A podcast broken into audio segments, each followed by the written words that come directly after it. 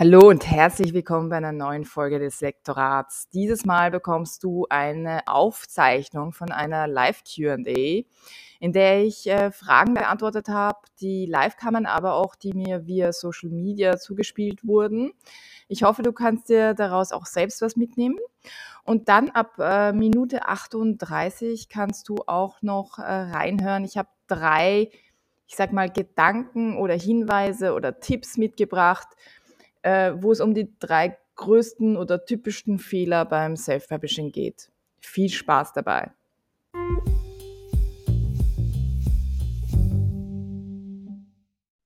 Ich würde sagen, ich beantworte euch gerne die ganzen Fragen, die reingekommen sind. Und dann habe ich mir überlegt, mag ich vielleicht nochmal drei allgemeine Tipps wirklich nochmal mitgeben oder Reminder für die, die schon länger im Self-Publishing sind, was ich immer wieder so sehe, wo die Leute irgendwie hängen bleiben oder wo sie sich verirren oder so.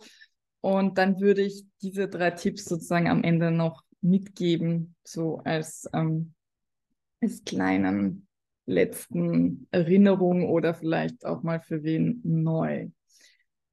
Ich würde gleich äh, mit Maikes Frage anfangen zum Thema Titelschutz, weil ich glaube, alles andere ist dann auch schon im Prozess sozusagen fortgeschritten und dann können wir so ein bisschen durch den Self-Publishing-Prozess gehen.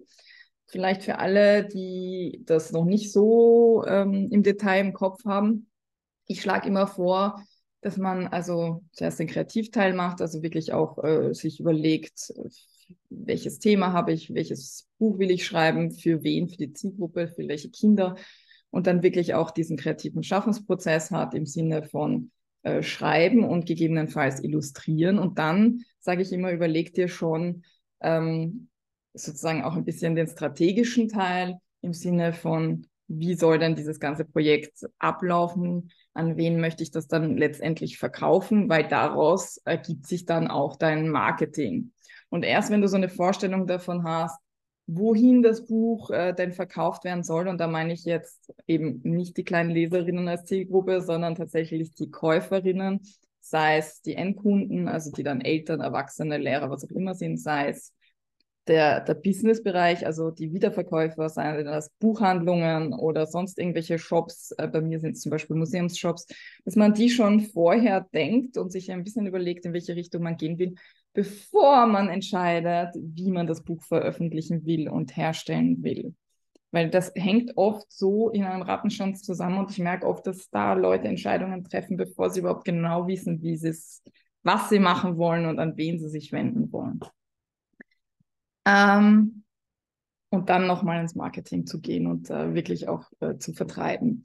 Das Thema Titelschutz ist ähm, eines, dass man üblicherweise, also Titelschutz kann man, wenn ich es richtig im Kopf habe, habe ich schon länger nicht mehr gehabt, das Thema, äh, bis zu sechs Monate vorher schützen lassen. Und ähm, die Maike schreibt, dass äh, wenn ich einen Titel schützen lasse und übersehen habe, dass sich den gleichen oder ähnlichen Titel gibt. Ähm, tatsächlich es passiert nichts, wenn du den Titel schützen lässt und es schon einen ähnlichen Titel gibt und du quasi draufkommst, bevor du das Buch dann final so benennst, hast du halt den Titel geschützt und es ist, verfällt quasi, weil, weil es einen Titel gibt, der quasi ähnlich klingt und du ihn dann nicht verwendest. Das ist dann sozusagen einfach um, ähm, höchstens ein verschwendetes Geld, ja, aber da passiert sozusagen rein rechtlich gesehen nichts, ja. Es kann sein, dass sich dann wer darauf aufmerksam macht, weil er die Titelschutzanzeige liest und sagt, aber Moment mal, ich habe da ein Buch mit dem Titel, egal ob jetzt Verlag, Self-Publisher, was auch immer, die Wahrscheinlichkeit, dass es ein Verlag ist, ist natürlich höher, weil die Self-Publisher das selten checken. Aber ähm, wenn du, also wenn du einen Titel schützen willst, oder so, formulieren wir es anders. Ich würde Titelschutz generell nur empfehlen, wenn du einen wirklich super speziellen Titel hast im Sinne von, der ist so großartig kreativ, dass er sich wirklich, dass du wirklich sicher gehen willst, dass der dir gehört, oder er ist so, wie soll ich sagen, wenn du sagen würdest, keine Ahnung, das goldene Ei oder so, also wenn, so, so vielversprechend, dass, dass es sich wirklich lohnt, der Erste zu sein oder die Erste zu sein, die sich diesen Titel schützt. Im Normalfall also es ist nicht unbedingt nötig. Ich habe das beim ersten Titel auch gemacht, auch weil ich irgendwie so ein bisschen schon wollte, weil es halt der erste Titel war, ich wollte, dass die in der Annahme, dass sie vielleicht die Buchhandlungen reinschauen oder sonst was, dass die vielleicht aufmerksam drauf werden. Ähm, für alle anderen weiteren Titel habe ich es nicht gemacht. Ganz einfach, weil A, die Wahrscheinlichkeit, dass jemand das Buch genauso zufällig benennt, wie du es dir gerade ausgedacht hast, gering ist. Und B, der Titel ja sowieso per, ab dem Zeitpunkt geschützt ist, wo du veröffentlichst. Das heißt, mit der Veröffentlichung hast du ja den Titel draußen. Ich empfehle die Recherche wirklich vorher zu machen, dir wirklich anzuschauen, online, in Büchereikatalogen, ähm, welche Titel es denn schon gibt. Also Nationalbibliothek, Deutsche Nationalbibliothek ist da am besten, weil alle aus dem deutschsprachigen Raum dort ihre Bücher einreichen müssen. Was du dann natürlich nicht erwischt, ist halt Bücher, die schon angekündigt, Titel, die angekündigt sind, aber noch nicht veröffentlicht. Aber auch da, wie hoch ist die Wahrscheinlichkeit, dass du genau was erwischt, was jetzt gerade schon angekündigt ist, aber noch nicht veröffentlicht in den sechs Monaten? Relativ gering. Wenn es irgendwas gibt, was so ähnlich klingt, aber zum Beispiel ganz in einem anderen Bereich ist, zum Beispiel kein Kinderbuch ist oder sonst was, oder wo, wo eigentlich in Wahrheit das Thema ein komplett anderes ist, und du würdest diesen Titel aber wirklich super gern verwenden, würde ich dir tatsächlich empfehlen, anstatt einfach davon abzusch dich abschrecken zu lassen, den ähm, Verlag oder den Publisher in welcher Form auch immer zu kontaktieren und wirklich zu fragen, ob sie was dagegen hätten, dass du mit einem komplett anderen Thema, Zielgruppe, was auch immer, dieses, äh, diesen Titel verwendest. Zum Beispiel, wenn das jetzt ein Sachbuch für Erwachsene Spezialisten in irgendeinem Bereich wäre und du möchtest ein Kinderbuch machen, ist es dem vielleicht vollkommen egal, weil die Wahrscheinlichkeit, dass da irgendeine Verwechslung stattfindet zwischen den zwei Titeln, ist einfach sehr gering. Das heißt, da könntest du überlegen, ob du, selbst wenn du sagst, ich finde den Titel so super und er ist schon besetzt, dann könntest du fragen, ob die was dagegen haben. Wenn es natürlich ein sehr ähnlicher Titel ist, also zum Beispiel auch ein Kinderbuch wäre, dann würde ich davon abraten. Ja, weil dann werden die einfach sagen, okay, nein, also ich meine, die Wahrscheinlichkeit ist hoch, dass dass dann sozusagen eine Verwechslung stattfindet und wir haben ja schon sozusagen einen Namen am Markt in irgendeiner Form, dann wollen die das natürlich nicht.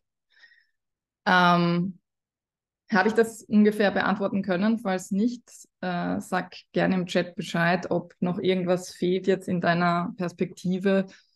Ähm, grundsätzlich ist es am wichtigsten, dass du nicht ein Buch veröffentlichst mit einem Titel, den es schon gibt, wo du dir das gar nicht bewusst ist. Das ist das, die blödeste Konstellation. Das ist die, die ich einfach versuchen würde zu vermeiden. Ob du jetzt einen Titelschutz rausgeschmissen hast, wo jetzt zufällig du drauf kommst, dass noch was ist, da passiert nichts. Ähm, als Datenbank wirklich würde ich tatsächlich die Deutsche Nationalbibliothek nutzen. Das ist das, wo du am allersichersten, also es gibt äh, das Verzeichnis lieferbarer Bücher, da werden auch, ähm, da, da, ist dann auch drin, was äh, auch geplant ist zu erscheinen, aber da müsstest du den Zugang quasi dir besorgen. Und da kannst du, wenn mich nicht alles täuscht, selbst wenn du einen Zugang als Verlag hast, hast du nicht automatisch Zugang zum kompletten Katalog. Das heißt, da müsstest du quasi einen Buchhandlungskatalog besorgen und das ist mit Sicherheit mit Kosten, also das ist mit Kosten verbunden und die National Nationalbibliothek nicht. Also das ist die einfache, das ist die einfache, einfachste Lösung und sehr sicher, weil da hast du einfach wirklich viel drinnen. Viele Bibliothekskataloge, weltweit Buchhandel kann man im KVK recherchieren. Also den Link werde ich dann auch dazu stellen. Ähm, den könnt ihr nutzen, da könnt ihr auch nochmal recherchieren. Karlsruhe, Karlsruhe virtueller Katalog. ist auch ein Zungenbrecher. Wunderbar, vielen Dank, Julia, dafür.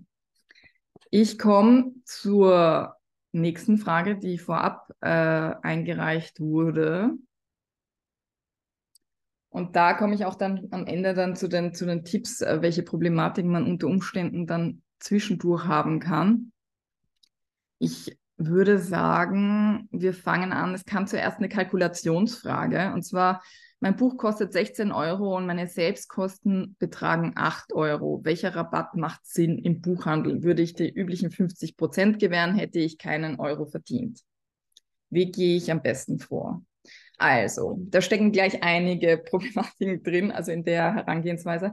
Ähm, das eine ist natürlich, ähm, darauf komme ich nachher noch, es ist immer gut, sich zu überlegen, wo will ich am Ende hin verkaufen, weil die Kalkulation muss natürlich dazu passen. Ja, also wenn du sagst, du möchtest in den Buchhandel gehen, hm, ist es wichtig, dass deine Kalkulation so aufgestellt ist, dass du dir das überhaupt leisten kannst. Ich kenne ganz viele, ähm, auch unter anderem Kundinnen von mir, die ähm, dann tatsächlich Probleme hatten, weil sie draufgekommen sind, sie möchten dann in den Buchhandel rein und ihre Kalkulation hat überhaupt nicht gepasst und sie hätten mit dem Verkauf im Buchhandel oder über den Großhandel dann direkt ähm, sozusagen ein Minusgeschäft gemacht, also draufgezahlt.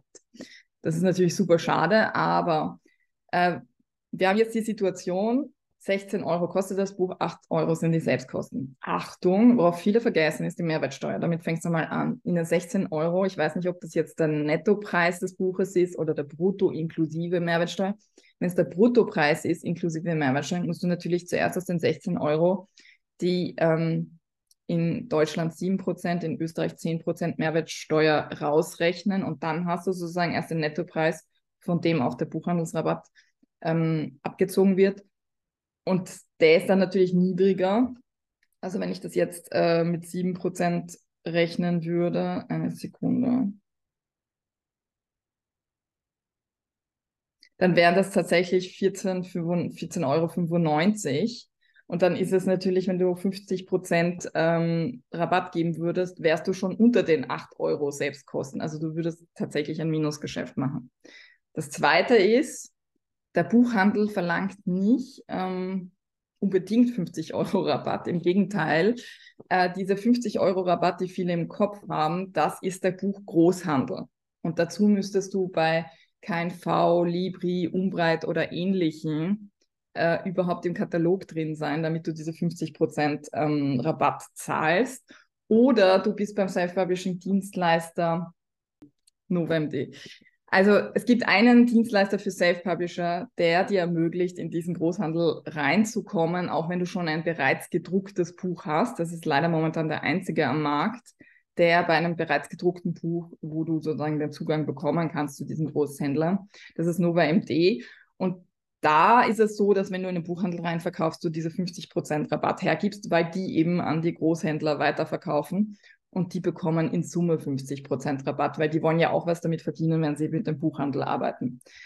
Wenn du aber direkt auf den Buchhandel zugehst und äh, sozusagen dem Buchhandel direkt dein Buch anbietest, dann kannst du natürlich einen geringeren Abschlag oder eine geringere Marge für den Buchhandel verhandeln.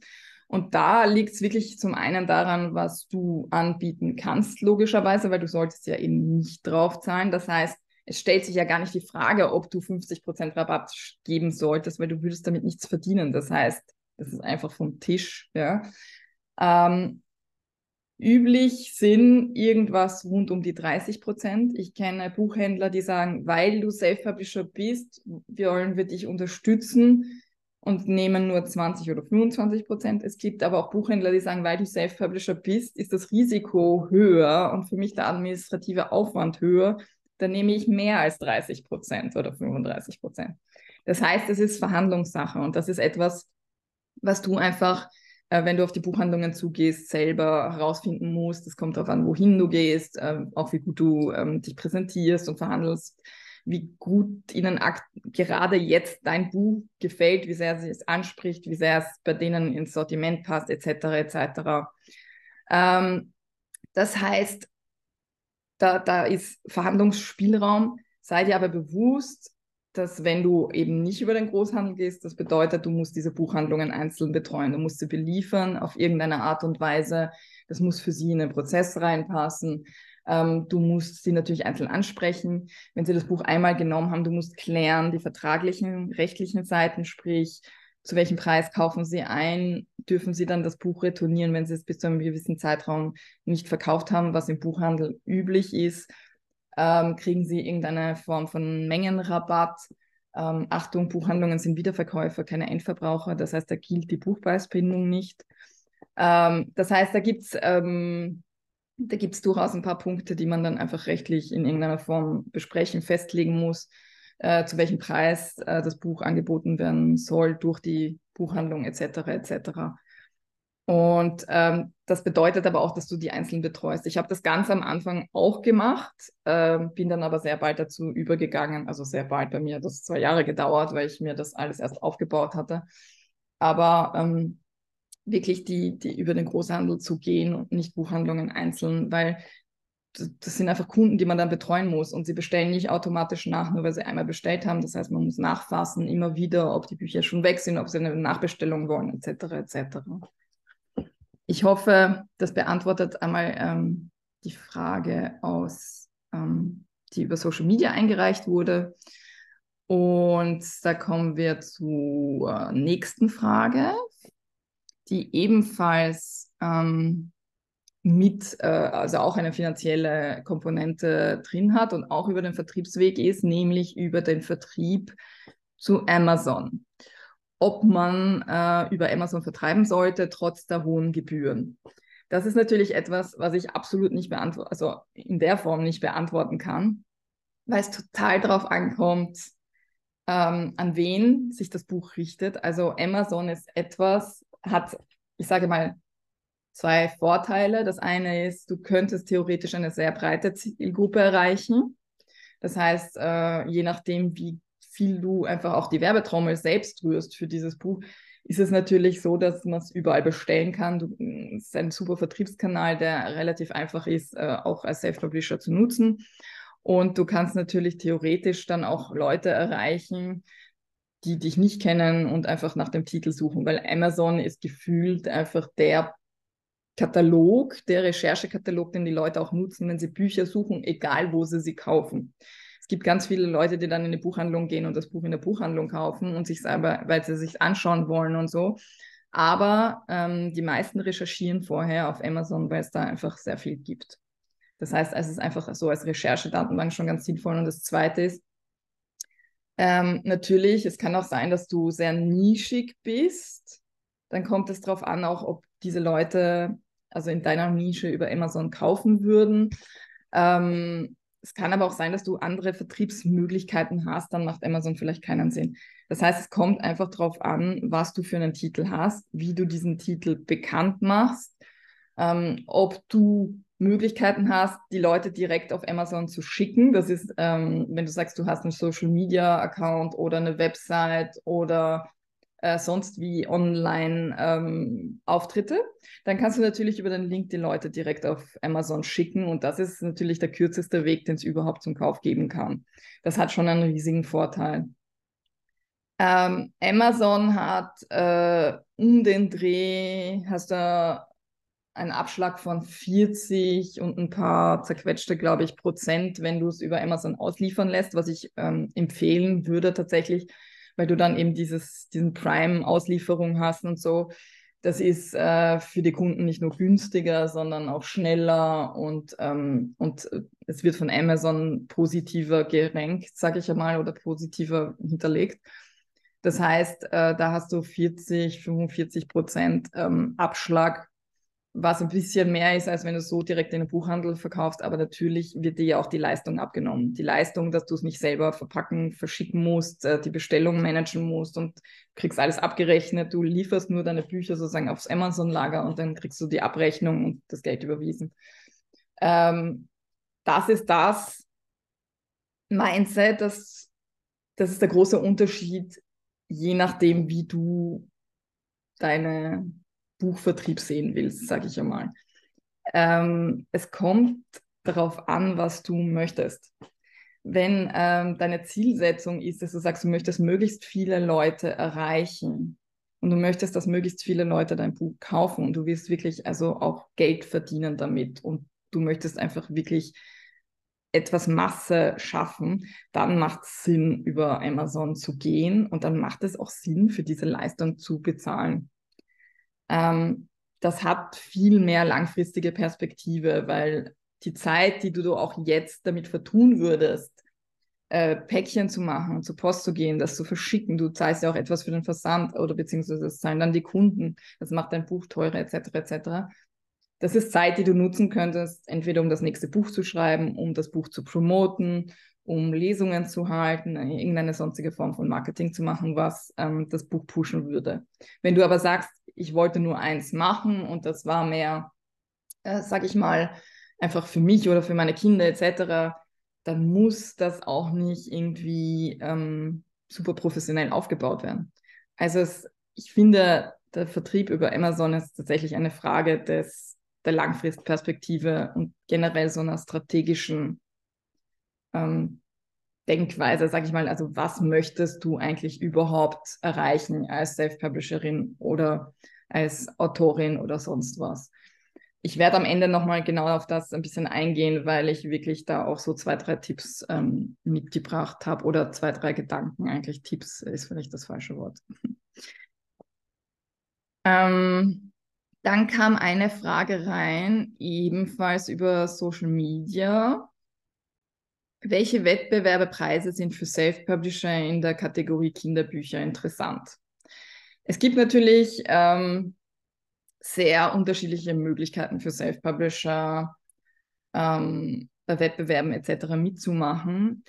Die Frage ist, welche Zielsetzung ist auch wieder hier dahinter? Geht es darum, das Buch bekannter zu machen? Dann ist jede Form von Preis oder, oder, oder Wettbewerb spannend, weil jede Form von Nominierung Aufmerksamkeit generiert? Oder geht es dir darum, dass du sagst, äh, du möchtest vielleicht äh, einen Geldpreis gewinnen und somit sozusagen einen finanziellen Rückfluss haben in irgendeiner Form, um dein Buch sozusagen oder das nächste Buch zu finanzieren? Das ist ein bisschen, es kommt ein bisschen darauf an, was du damit erreichen willst. Generell, ähm, wenn es um den finanziellen Aspekt geht, würde ich schauen, welche Förderungen es gibt. Ähm, im Sinne von, es gibt ganz oft irgendwelche lokalen, regionalen Förderungen. Da kann ich dir jetzt natürlich keine Auskunft geben, aber ähm, es gibt meistens für Kreative immer irgendwelche Form von Unterstützung. Also wenn's, wenn du ein kreatives Projekt in irgendeiner Form realisierst, bei uns gibt es von der Stadt Wien, aber auch von äh, der Kreativbranche oder auch vom ganzen Land Österreich. Äh, es gibt aber natürlich dann auch Buch Förderungen in irgendeiner Form. Das geht aber meistens an Verlagen, aber es gibt auch Förderungen für Autoren und Autorinnen. Das heißt, hier ist das meistens eine relativ regionale Sache. Da kann ich dir nicht sagen, ich empfehle dir 1, 2, 3, 4. Das ist einfach googeln, recherchieren, welche Förderstellen gibt es generell bei dir. Je kleiner, regionaler, desto besser oft, weil man hier einfach mehr Chance hat, auch da ähm, dabei zu sein, sage ich einmal, und ähm, sozusagen in irgendeiner Form eine Relevanz zu haben.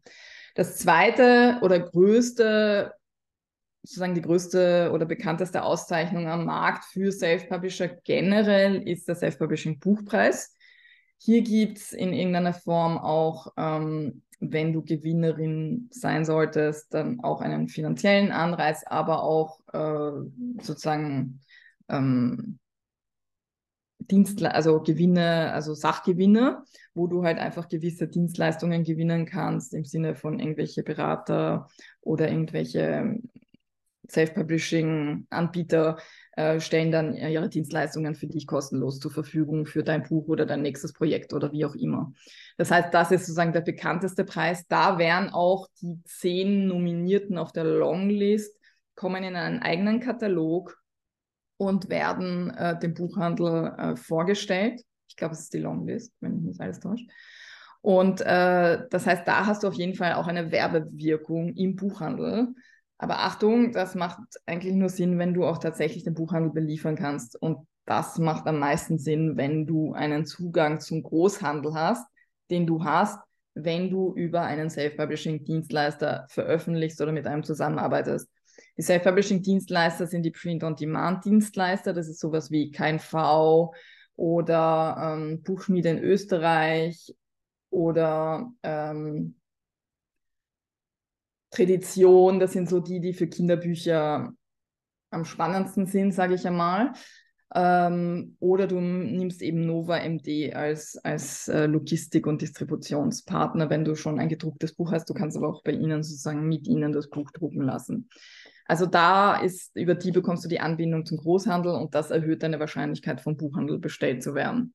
Das heißt, am meisten Sinn macht es natürlich ähm, eben, wenn du dann Self, dich für den Self-Publishing-Buchpreis bewirbst und dann hier in der, auf der Longlist bist, dass du diesen Zugang hast.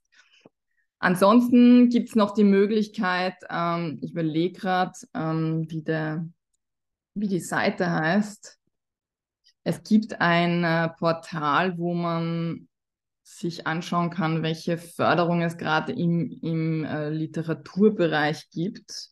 Teile ich dann den Link auch noch. Ich nehme das ja jetzt auf für den Podcast und ich werde das dann zur Podcast-Folge auch dazu stellen. Und die Julia hat wieder im, stimmt, Julia vollkommen richtig. Ich glaube, das habe ich beim Self-Publishing-Buch, äh, Self-Publishing-Kurs auch drinnen. Den Link nehme ich die Förderungen von der Autorenwelt. Die haben auch auf ihrer Seite eine Rubrik äh, mit den Förderungen, einer Förderübersicht, welche Preise äh, und Stipendien etc. es gibt im Literaturbereich. Ähm, das werde ich auch noch dazu stellen. Die nächste Frage, die ich jetzt noch hatte, ist jetzt zum internationalen Kontext. Das ist jetzt schon sehr spezifisch. Gibt es noch was von eurer Seite, was äh, ihr spannend finden würdet, was ihr gerne wissen würdet oder wo ihr gerade ansteht? Dann äh, gerne jetzt nochmal in, in den Chat schreiben. Lisa fragt noch, ab wann ein Buch vorbestellbar ist. Also, das eine ist ähm, grundsätzlich, wenn du mit einem Self-Publishing-Dienstleister zusammenarbeitest, dann ist es, äh, musst du es mit dem zusammen sozusagen das Datum definieren. Ja, es kann sein, dass die irgendwelche Regelungen haben, dass sie sagen, es muss erst, es muss schon bei uns am Lager liegen. Das kann aber von Dienstleister zu Dienstleister unterschiedlich sein. Wenn du sagst, du machst das ganz alleine oder grundsätzlich ist es so, dass ähm, du das Datum definierst im VLB, im Verzeichnis lieferbarer Bücher, wo du das einträgst, deinen Titel, kannst du auch sagen, ab wann es äh, vorbestellbar ist, falls du selber verschickst oder sonst irgendwie, ja. Ähm, wenn du, äh, wenn ich das richtig verstehe, hast du, ähm, würdest du mit Nova zusammenarbeiten, da würde ich unbedingt mit Nova Rücksprache halten. Im Normalfall wollen die wahrscheinlich die Sicherheit haben, dass es wirklich bei sich am Lager liegen haben. Und ähm, es ist so, dass ähm, entweder du oder vielleicht auch die Druckerei direkt äh, es dorthin liefern lassen. Und äh, das kann sein, einen gewissen Zeitraum vorm Erscheinungsdatum. Vielleicht sagen sie aber auch, es genügt ihnen, dass du es schon in Druck gegeben hast und dass sie dann selber rechnen können, okay, von da an, keine Ahnung, vier Wochen ähm, ist es dann bei ihnen wenn es schon bei der Druckerei liegt und zum Druck freigegeben ist, dann könnte das sein, dass sie das auch annehmen. Ich mache das normalerweise so, dass ich sage, ähm, ich mache es ungefähr vier Wochen vor Erscheinungstermin. Ähm, spätestens, je nachdem, äh, wie ich wirklich noch Verlagskataloge und so rausgeschickt habe, war sogar ein bisschen länger. Äh, aber so quasi ab dem Zeitpunkt, wo ich sicher sein konnte, dass alles passt und alles in trockenen Tüchern ist, was es normalerweise ist, wenn es bei der Druckerei ist ähm, ist immer ganz gut, weil dann kann man schon sozusagen Bestellungen generieren, hat ein bisschen mehr Zeit und kann dann auf einen Schwung auch gleich was ähm, ausliefern lassen zum Buchhandel. Aber grundsätzlich würde es die Entscheidung bei dir liegen, sozusagen. Es muss auch gar nicht vorbestellbar sein, theoretisch. Es kann auch theoretisch auch erst ab Erscheinungstermin bestellbar sein. Aber je nachdem, also wenn du mit Nova arbeitest, würde ich das schon machen mit der Vorbestellung. Genau. Es wird, ähm, Lisa fragt jetzt noch, wann das sozusagen dann angezeigt wird, auch in den ganzen Online-Katalogen. Also in den Online-Katalogen, also in diese Online-Kataloge wird es aufgenommen, dadurch, dass es in den Katalogen der Großhändler drinnen ist. Äh, die meisten nutzen die Kataloge von KNV und Libri. Das sind die zwei größten. Das heißt, ein Talier, so viel ich weiß, glaube ich zum Beispiel, also die, die kann sein, dass sie das auch zusammenwerfen. Aber sobald das im Katalog des Großhändlers drinnen ist, ist es auch auf der Seite von Amazon, Thalia, diese ganzen Online-Portale. So, wie kommt es in den Katalog des Großhändlers? Da kommt es rein, weil es entsprechend im VLB eingepflegt ist. Das heißt, das Datum, das du dann angibst, ab wann es vorbestellbar ist, das wird übernommen vom Großhändler, das wird übernommen von den ganzen Online-Plattformen. Das heißt, ähm, ich weiß nicht genau, äh, wer das dann einpflegt, ob das Nova ist oder man selbst. Ja, ähm, das müsste, das, kann, das weiß ich jetzt nicht auswendig, aber wer auch immer es einpflegt, quasi ab dann ist es vorbestellbar. Ähm, jetzt komme ich zur letzten Frage, die super spezifisch ist, ähm, wo ich auch wahrscheinlich nicht einmal alles beantworten werde können ähm, von der Lisa. Ähm, das, erste, das erste war die Frage zum, welchen Print-on-Demand-Anbieter ich empfehlen würde als Self-Publishing-Partner für Kinderbücher. Ähm, hier ist es so, dass ich mal einen Test gemacht habe für die Qualität, aber das ändert sich immer sehr schnell. Deswegen würde ich tatsächlich empfehlen, Testdrucke machen zu lassen in der Qualität, in der du es dann bestellen willst. Also es gibt von den Self-Publishing-Partnern oft ähm, mehrere Pakete oder unterschiedliche Qualitätsabstufungen. Das heißt, ich würde einfach ein Testexemplar bestellen bei dem Partner, für den du dich interessierst und dir dann anschauen, wie die Qualität ist. Achtung, Print on Demand heißt, es wird einzeln gedruckt. Das heißt, es gibt Schwankungen in der Qualität. Die Print-on-Demand-Dienstleister sind super bemüht, diese Schwankungen möglichst auszugleichen und da einfach ein, ähm, mehr, mehr Stetigkeit hineinzubringen, aber es gibt diese Schwankungen einfach trotzdem. Und ähm, das heißt, man muss damit rechnen, dass nur weil man jetzt das Testexemplar gemacht hat, dass es nicht immer hundertprozentig ganz genauso wird. Was ich ähm, sagen kann, ist, äh, die meisten Self-Publishing-Dienstleister sind nicht unbedingt für Kinderbücher geeignet, wenn du ein Bilderbuch mit farbigen Bildern machen willst und das auch noch in Hardcover. Also die erste Hürde ist sicherlich einmal, das einfach mal durchzukalkulieren bei den einzelnen Partnern, so wie du es machen möchtest und ein bisschen auch auszuprobieren, wie viel kosten die unterschiedlichen Formate und so weiter und so fort. Deswegen würde ich mir das unbedingt anschauen, bevor ihr ein finales Layout habt weil äh, ihr da unter Umständen vielleicht noch Anpassungen machen wollt, weil vielleicht manche Formate günstiger sind als andere. Ihr euch dann vielleicht doch anders überlegt äh, und sagt, ich möchte, äh, ich mache kein Hardcover, ein Softcover, aber dafür die Illustrationen in Farbe. Wie auch immer, da kann man natürlich auch ein bisschen spielen. Aber natürlich sind bei Self-Publishing Dienstleister, man muss sich das vorstellen, das Buch muss ja einzeln gedruckt werden. Hardcover, das Allerschlimmste. Und Farbdrucke ähm, kosten auch mehr als Schwarz-Weiß-Drucke. Wenn du jetzt ein Kinderbuch machst, sagst, ähm, das ist ein, schon ein Kinderroman oder ein Jugendroman oder so, dass das wirklich schon so fast wie ein Erwachsenenbuch ist oder du nur schwarz-weiß Zeichnungen drin hast und so, dann hast du viel mehr Flexibilität. Wenn du wirklich Bilderbuch machst, deutlich weniger. Hier würde ich dir empfehlen, und das ist das, was bei meinem Test rausgekommen ist, welche irgendwie die höchste Qualität haben, aber das kann sich, wie gesagt, laufend ändern, ist ähm, die Buchschmiede aus Österreich, weil hier kann man auch äh, ein bisschen ähm, sozusagen flexibler agieren, äh, dass du vielleicht eine kleine Auflage druckst oder so. Die sind hier etwas flexibler, weil sie etwas kleiner sind. Da, das heißt, da würde ich mich unbedingt bei denen melden und ähm, einfach auf sie zugehen und ihnen ein paar Fragen stellen und schauen, wie du hier ähm, zusammenarbeiten kannst, weil wenn du eine kleinere Auflage drucken lässt, dann ist natürlich, sind die Kosten pro Stück geringer. Äh, die haben auch eine ganz gute Qualität generell. Das zweite ist, ähm, die günstigsten sind, wo man aber auch eine höhere oder bessere Qualität bestellen kann, ist ähm, BOD, Books on Demand.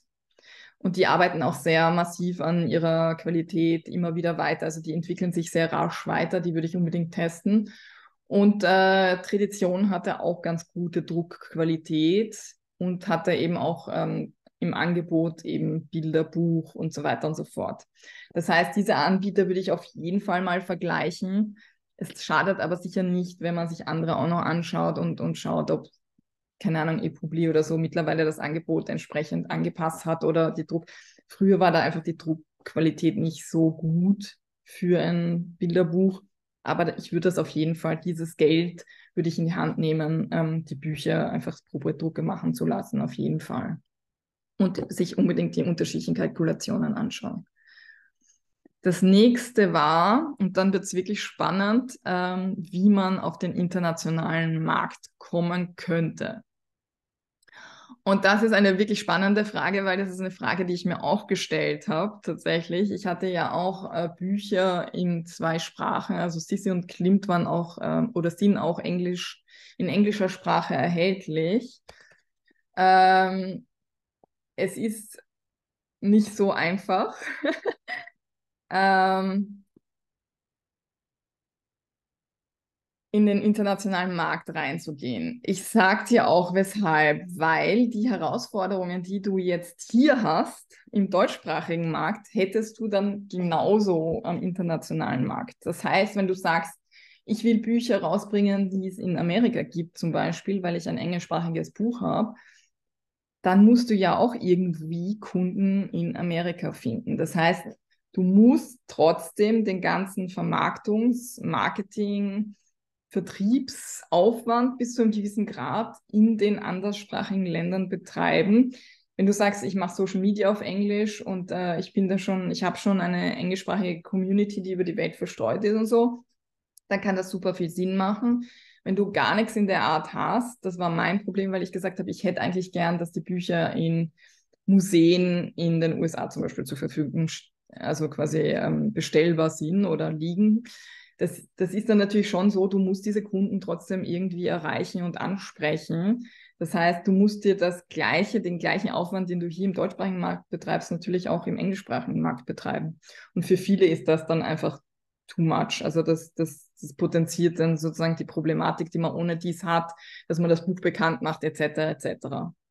Wenn du sagst, dort gibt's Kundengruppen, für die das interessant sein könnte, die ich direkt ansprechen könnte, irgendwelche Influencer oder sonst was, mit denen ich schon in Kontakt bin, dann kannst du ähm, ähm, Self-Publishing äh, Dienstleister nutzen, die international ähm, sozusagen versenden oder international veröffentlichen. Da ähm, ist am bekanntesten, soviel ich weiß, Ingram Spark. Das ist einer, der ähm, tatsächlich international unterwegs ist es gibt noch, ähm, also wenn du Alternativen Ingram Spark googelst, würdest du wahrscheinlich auf andere internationale Self-Publishing-Anbieter treffen.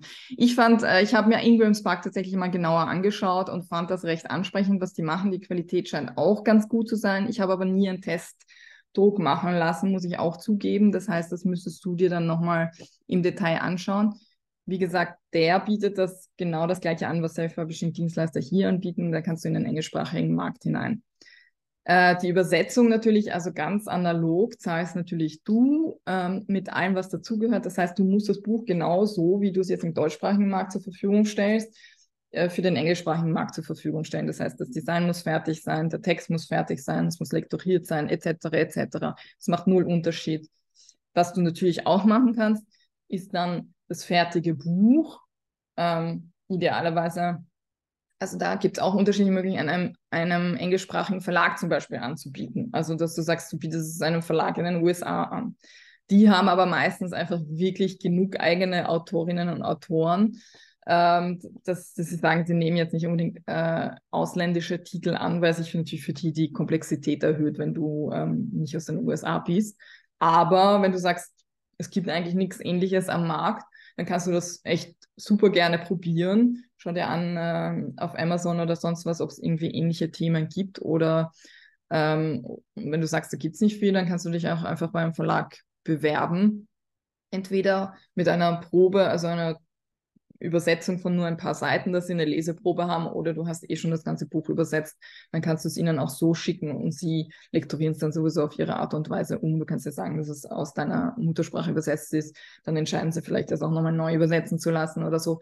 Aber da ist jedenfalls, ähm, da gibt es die gleichen unter Anführungszeichen Wege und Möglichkeiten, die man jetzt hier im deutschsprachigen Markt hat. Damit habe ich auch schon die dritte Frage beantwortet mit den internationalen Hardcover-Bücher. Ingram Spark, soviel ich weiß, bietet eben Hardcover-Bücher an. Das war damals auch ein, ein, Kriterium, ein, ein Kriterium für mich, äh, mir das anzuschauen. So, ich glaube, das war es jetzt für die Fragen, die reinkamen. Ich habe echt noch äh, drei kleine Tipps zum Abschluss, die ich äh, gerne mitgeben würde, weil ich merke, dass da einfach äh, oft die sozusagen die meine Kundinnen hängen bleiben oder wo die meisten Fehler vielleicht auch passieren, sage ich einmal.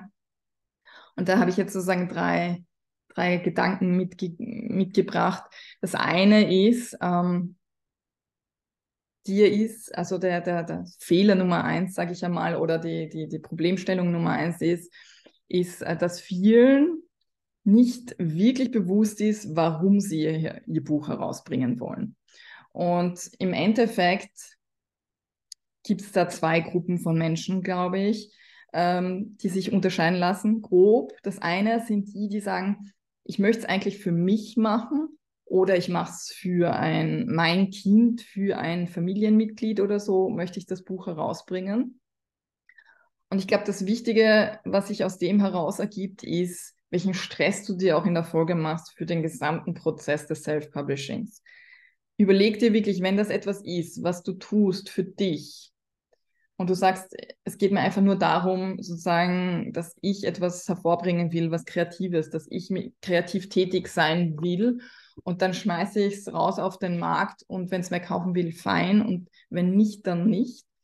Bleib dann bei dir. Also dann ist es vollkommen in Ordnung zu sagen, ich löse mich los vom Erfolg, den dieses Buch haben wird und nimmst einen Self-Publishing-Dienstleister, wo das dann im Online-Shop ist, wo für dich möglichst keine Kosten entstehen, außer dass du sagst, du lässt es lektorieren, ähm, dann, dann ist das vollkommen in Ordnung. Dann musst du dich aber auch nicht so unter Druck setzen mit all diesen Dingen. Dann machst du so einfach wie möglich. Die zweite Gruppe, die es gibt, ist, die sagen, ich habe eine andere Motivation, nämlich ich habe irgendein Thema, das ich bekannt machen will oder ich möchte damit möglichst viele Kinder erreichen, weil mir das total am Herzen liegt. Aber die haben definitiv den Wunsch, mehr Leute zu erreichen oder möglichst viele Leute zu erreichen, mit was auch immer sie zu sagen haben. Das heißt, da liegt der Fokus definitiv darin, ähm, sozusagen das, das zu verbreiten. Und dann ist natürlich der Gedankengang ein komplett anderer oder die Konsequenz eine komplett andere. Ich mache das konkret an meinem Beispiel. Ich bin in ein Museum damals reingegangen, habe ein Kinderbuch für meine Tochter gesucht, habe zu dem Thema wirklich nichts Brauchbares gefunden und habe mir wirklich gedacht, das gibt's doch nicht. Ich wollte nicht nur für meine Tochter die Information zur Verfügung stellen, sondern ich habe mir wirklich gedacht, man kann doch Kinder nicht, also es gab ein, zwei Bücher, die ich aber wirklich für, wie soll ich sagen, sehr simpel gehalten habe. Und ähm, da war es mir wirklich ein Bedürfnis zu sagen, okay, es muss doch eine Alternative am Markt geben, die sich mit diesem Thema seriös auseinandersetzt. Äh, und da, da habe ich relativ wenig gefunden und das hat mich dazu motiviert, dann tatsächlich mein erstes Buch rauszubringen, den Verlag zu gründen etc. Das heißt, ich hatte ganz klar den Wunsch, es anderen zur Verfügung zu stellen und dass andere Kinder auch die Möglichkeit haben, hier sich mit dem Thema auseinanderzusetzen.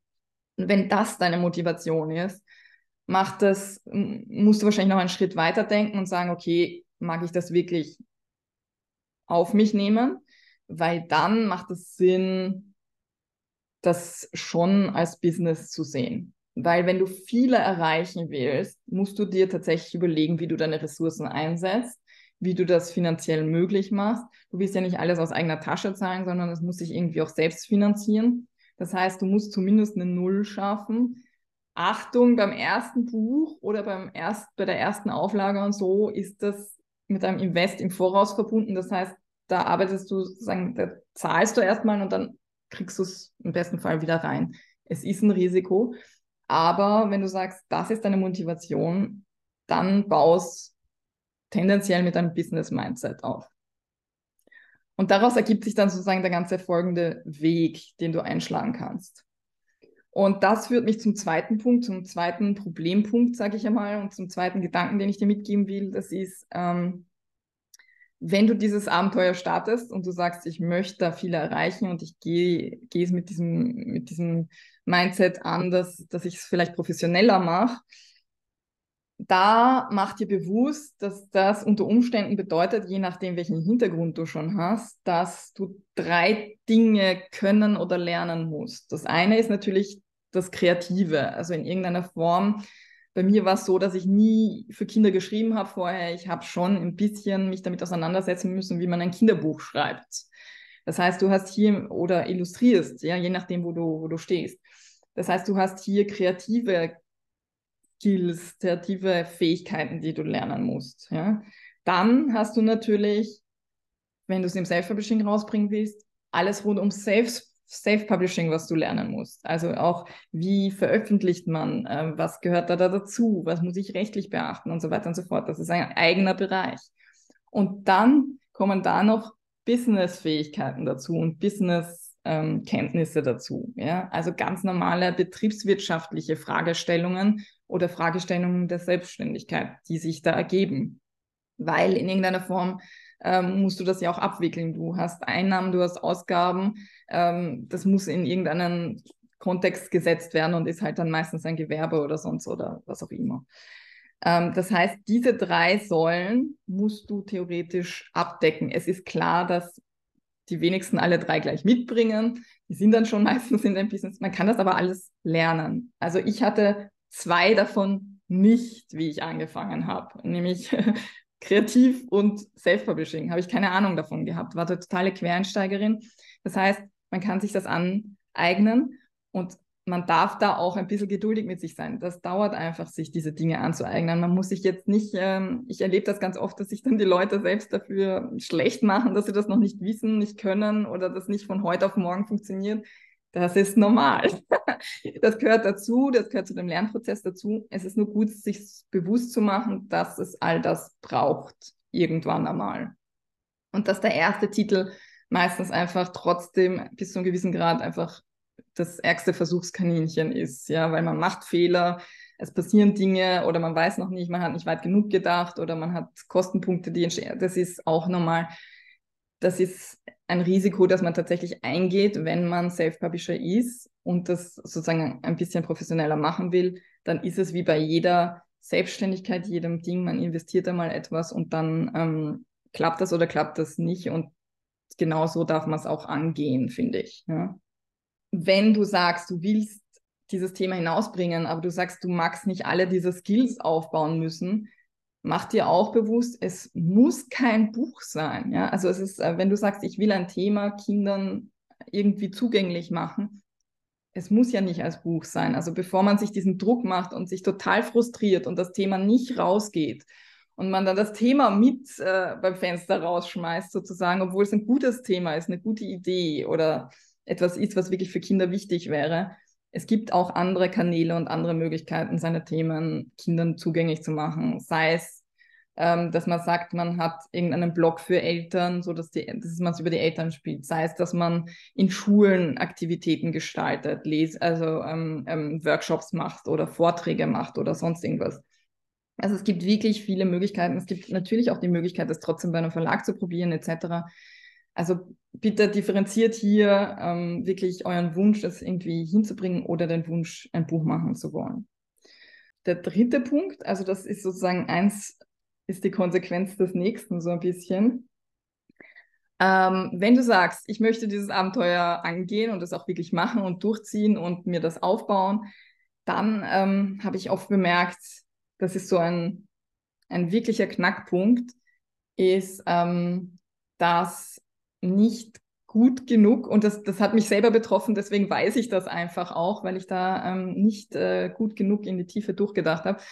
Für welche Kunden ist dein Buch? Und da gibt es de facto fast, kann man sagen, drei Ebenen, die zum Teil zusammenhängen, aber das eine ist natürlich die kleinen Leserinnen, die Kinder. Ja? Für welche Kinder schreibst du das Buch? Ja, welche Altersgruppe, welche Merkmale haben die, welche Bedürfnisse haben die, welche Wünsche, Träume, äh, Themen haben die gerade in ihrem Leben. Das ist wichtig, dass du dir genau überlegst, für welche Kinder dein Buch sein soll. Also ich habe mir da total schwer getan, beim ersten Buch äh, wirklich ähm, eine, eine Altersgruppe zum Beispiel festzulegen. Und ich glaube, das ist etwas, was ganz vielen passiert. Es lohnt sich aber, sich dafür die Zeit zu nehmen und da wirklich dran zu bleiben. Das Zweite ist, Du hast Käuferinnen, also die Endkunden sozusagen. Das sind dann zum Beispiel Eltern, können aber auch ähm, Pädagoginnen sein und so weiter. Aber die Personen, die das Buch dann irgendwo bei dir oder woanders kaufen, die haben auch einen Beweggrund. Und die müssen motiviert und überzeugt sein, dieses Buch zu kaufen. Und die dritte Kundengruppe ist, ähm, falls du das anstrebst, sind die Wiederverkäufer. Und die haben natürlich auch in irgendeiner Form ein Interesse. Das heißt, je größer du es aufbaust, desto an mehr Kundengruppen musst du denken und desto mehr musst du auch um die Ecke denken. Weil um an die Kinder zu kommen, brauchst du meistens irgendwelche Erwachsenen. Um an die erwachsenen Käufer zu kommen, brauchst du ganz oft dann irgendwie auch die Wiederverkäufer. Und bei mir, ich hatte zum Beispiel die Wiederverkäufer ganz gut äh, im Kopf und die Eltern ganz gut im Kopf und ich habe mir dann aber zum Beispiel schwer getan, eben mit der Alltagsgruppe der Kinder, weil für mich war klar, ich möchte das in Museen drin haben. Ich habe mir gedacht, die Eltern, die das kaufen, sind die, die ihren Kindern halt wirklich Wissen vermitteln wollen. Aber bei der Altersgruppe der Kinder war ich ein bisschen ungenau, sagen wir mal so. Das heißt, es ist wirklich, äh, es lohnt sich, sich diese Zeit zu nehmen und sich wirklich zu überlegen, was interessiert jeweils diese Kunden und Zielgruppe. Und daraus ergibt sich dann alles weitere. Daraus ergibt sich das Marketing, das du machst. Es lohnt sich auch durchaus am Anfang, die Energie in, in zu fokussieren und sich zu überlegen, höchstens zwei, drei Zielgruppen zu nehmen, die du ansprechen wirst. Die Kinder kannst du im Normalfall nicht direkt ansprechen, es sei denn, es ist irgendwo ein Kinderevent oder so. Aber du willst ja auch nicht denen das, das Buch aufs Auge drücken, sondern du sprichst Erwachsene an. Das ist ganz wichtig. Und ähm, da ist es wichtig, dass du weißt, welchen Grund sie haben könnten, sich für dein Buch zu interessieren. Das hilft dir wahnsinnig viel langfristig weiter. So, das war es einmal von meinen Tipps. Es kam jetzt noch eine Frage. Die Frage hatte ich tatsächlich noch nie. Gibt es gute Wochentage für Veröffentlichungen? Davon hätte ich noch nie gehört und tatsächlich versuche ich auch solche Fragestellungen für mich zu vermeiden, weil ich mir vorstelle, es ist ähm, eigentlich egal, welcher Wochentag es ist. Es muss, es muss, es darf immer gut sein, ja. Im Sinne von, wann ich es halt mache, muss es halt passen. Ähm, es gibt eine Jahreszeit, die wahrscheinlich tatsächlich besonders geeignet ist, oder vielleicht zwei. Das eine ist natürlich, Weihnachten ist die stärkste Buchzeit, ja. Du hast es allerdings auch schwerer, dich durchzusetzen. Das heißt, es kommt ein bisschen darauf an, ob du schon potenzielle Reichweite in irgendeiner Form hast. Wenn du es dann rechtzeitig zur Weihnachtszeit bringst und rechtzeitig zur Weihnachtszeit heißt spätestens im September, damit du genug Zeit hast. Also der Buchhandel ist im August wenn du jetzt sagst, es geht nicht so sehr um den Buchhandel, dann müsstest du spätestens im September sagen, dass du das ankündigst und so weiter und so fort, weil es braucht ja eine Zeit, bis das im Kopf der Leute ankommt, bis sie es gekauft haben, etc. Und vielleicht willst du ja das ja dann auch noch weiter erzählen oder sonst was. Das heißt, damit da genug Puffer ist, wäre das ähm, für die Weihnachtszeit, weil das einfach die stärkste Zeit des Jahres ist. Und ähm, Ostern ist auch ganz gut. Ja, ich habe aber auch schon gesehen, dass es äh, erfolgreich, also ich habe zum Beispiel auch ganz gut manchmal für den Sommerferien verkauft, aber das war, wenn zum Beispiel mein Post war für die Sommerlektüre oder so, dann habe ich es da geschafft, ähm, einfach neue, also da, da, da bin ich dann halt promotet worden von irgendwelchen Plattformen oder so. Das hat dann auch ganz gut funktioniert, aber es würde nicht, also wenn ich es einfach nur gesagt hätte, ich, ich habe auch schon im Jänner gelauncht, was tendenziell wirklich nicht der günstigste Monat ist. Nach Weihnachten ist üblicherweise der Einbruch hat auch funktioniert. Wenn du das Thema, wenn du das Buch lang genug ankündigst, der Buchhandler ist damit natürlich nicht happy, wenn du mit dem Jänner kommst, aber es kommt auch darauf an, wie zeitlos dein Buch auch sein mag und wie der Kontext ist und so weiter und so fort. Wochentage sind, glaube ich, tendenziell egal. also da hätte ich noch nie irgendwas gehört. Ja. Ich hoffe, das, das hilft mir weiter. Hilft dir weiter. Ja, die Sommerferien, das, ähm, das, das kommt drauf an. Also es kann auch sein, wenn du sagst, ähm, ich finde irgendwelche Partner wie Sommerspiele, Sommerlesungen, Sommerfeste, Sommer irgendwas, wo ich dann vorlesen gehen kann und so weiter und so fort, dann kann das auch funktionieren. Also dann, es kommt echt immer auch auf deine Möglichkeiten an und die fangen halt immer bei dem an, was du jetzt irgendwie, wo du schon Connections hast oder ähm, wo du glaubst, dass du dir leicht tust. Es kommt ein bisschen aufs Thema auch an vom Buch, zu welcher Jahreszeit es vielleicht am besten passen könnte. Also da, da, das ist schon sehr individuell. Ich würde eigentlich nicht sagen, dass es wirklich schlechte Zeiten gibt. Der Jänner ist tatsächlich suboptimal, weil da haben meistens schon viele geschenkt. Aber auch im Jänner gibt es Kinder, die Geburtstag haben. also von dem her. Und es soll ja nicht nur idealerweise soll es ja was Langfristiges sein. Auch wenn es äh, natürlich zum Launch am meisten verkauft, aber man kann schon auch äh, den langen Atem haben. Ja. Also bei mir zum Beispiel ist das durchaus so. Es lohnt sich dran zu bleiben. vielen, vielen Dank euch. Ähm, ich hoffe, es war eine Punktlandung. 12 Uhr, ihr Lieben.